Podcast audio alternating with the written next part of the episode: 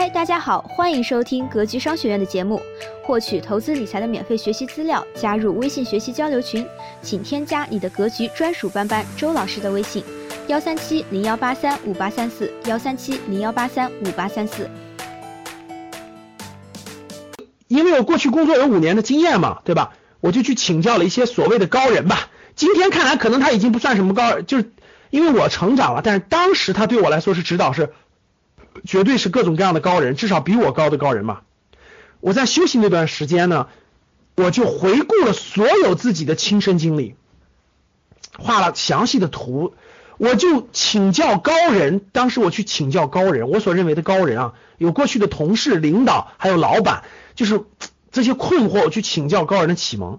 再加上我当时大量阅读了大概有几十本，当然我一直都保持着阅读商业书籍和商财经类型那个东西的这个习惯，有把我过去阅读的很多东西做了一个梳理，可以说在三十岁左右的时候算是财商启蒙。三十岁时候有一件事我印象特别深，各各位，如果告诉我三十岁发生了一件什么大事，你们知道是什么事吗？就是我突然明白了一点。我人生走的所有的弯路，就过去走的所有的路，所有的路，甭管是弯路、直路，什么路，其实书本里早就写好了。其实当时我脑子里跟中电了一样，我那么多事干嘛用五年的时间去亲身经历呢？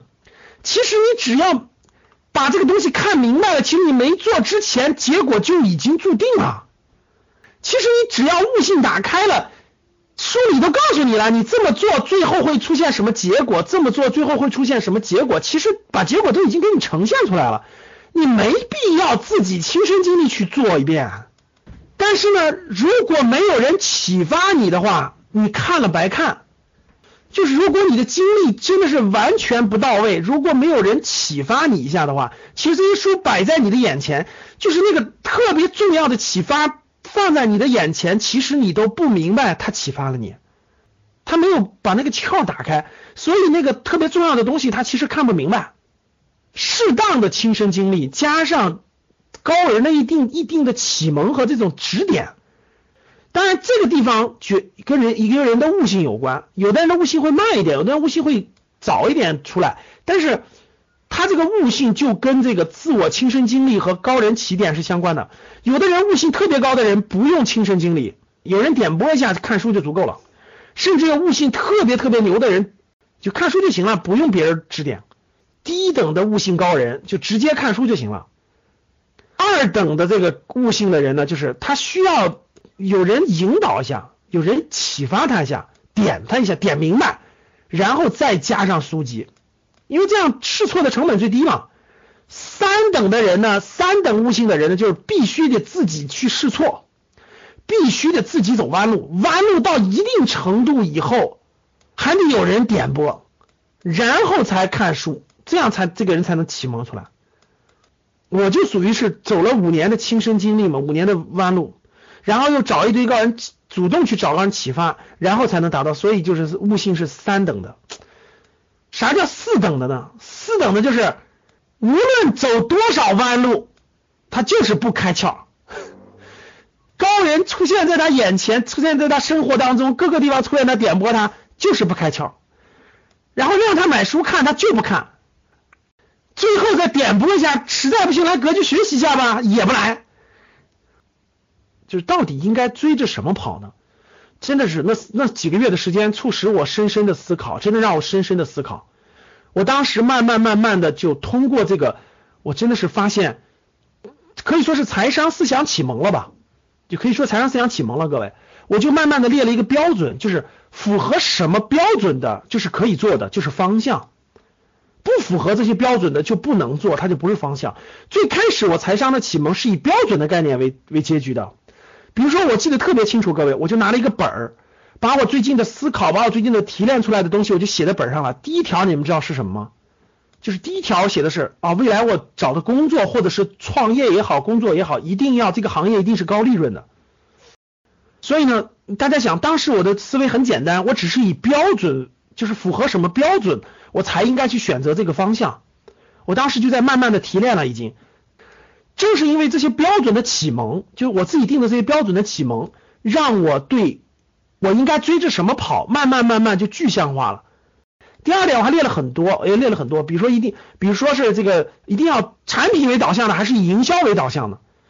其实慢慢慢慢，他就引导我，我就慢慢就理解了什么是趋势。所以自那次思考之后，我的财商可以说是启蒙了。启蒙我就明白了，无论我创业还是就业的选择的方向，必须符合趋势。所以当理解了这一点之后，我就是照着我的这个理解去找工作，去工作。去工作，去这个找方向的趋势这个词出现，它是不是有很多背景的？各位，它背景带了很多的标准，我自己梳理出来的标准，甚至要找一个企业家，这个企业家有什么特点等等的，我当时列了很多不成熟的标准，但这些标准汇总起来，慢慢把我引导到了一个词，叫做趋势。包括我去的，包括我去的教育培训行业，我去的新东方，我去的教育培训，我去的风险投资行业，全是这个趋势指引我去的，各位。正因为我理解了趋势，我才会绞尽脑汁的一定要入风险投资这个行业。大家想想，风险投资这个行业是干什么的？风险投资这个行业就是赌趋势的，所以我在风险投资行业做了很多年。正因为我去了风险投资行业，我才把投资整个投资整个资本市场了解的更清晰、更明白、更了解。我的思路在这个临界点上，在三十岁左右这次的临界点上，各位就发生了翻天覆地的变化，大概发生在二十八九岁左右。那次变化之后，指导我的思想就建立起来了。前五年完全是一种盲人摸象，完全是一种追着钱跑，完全是一种在黑暗中摸索，这种痛苦和迷茫是，我相信教室里很多人都会是体会到的。但是，当我把梳思路梳理完了以后，当我建立了自己的标准之后，我应该追着什么跑？应该追着我追着我建立的标准。那这个标准是什么？慢慢我就理解了趋势，我就看到了需求，我就完全去追着趋势跑，结果就发生了翻天覆地的变化。由于我借借助了趋势，收入也越来越高，就是它是我主动选择的。大家能听懂吗？我放弃了，当时我放弃了自己说。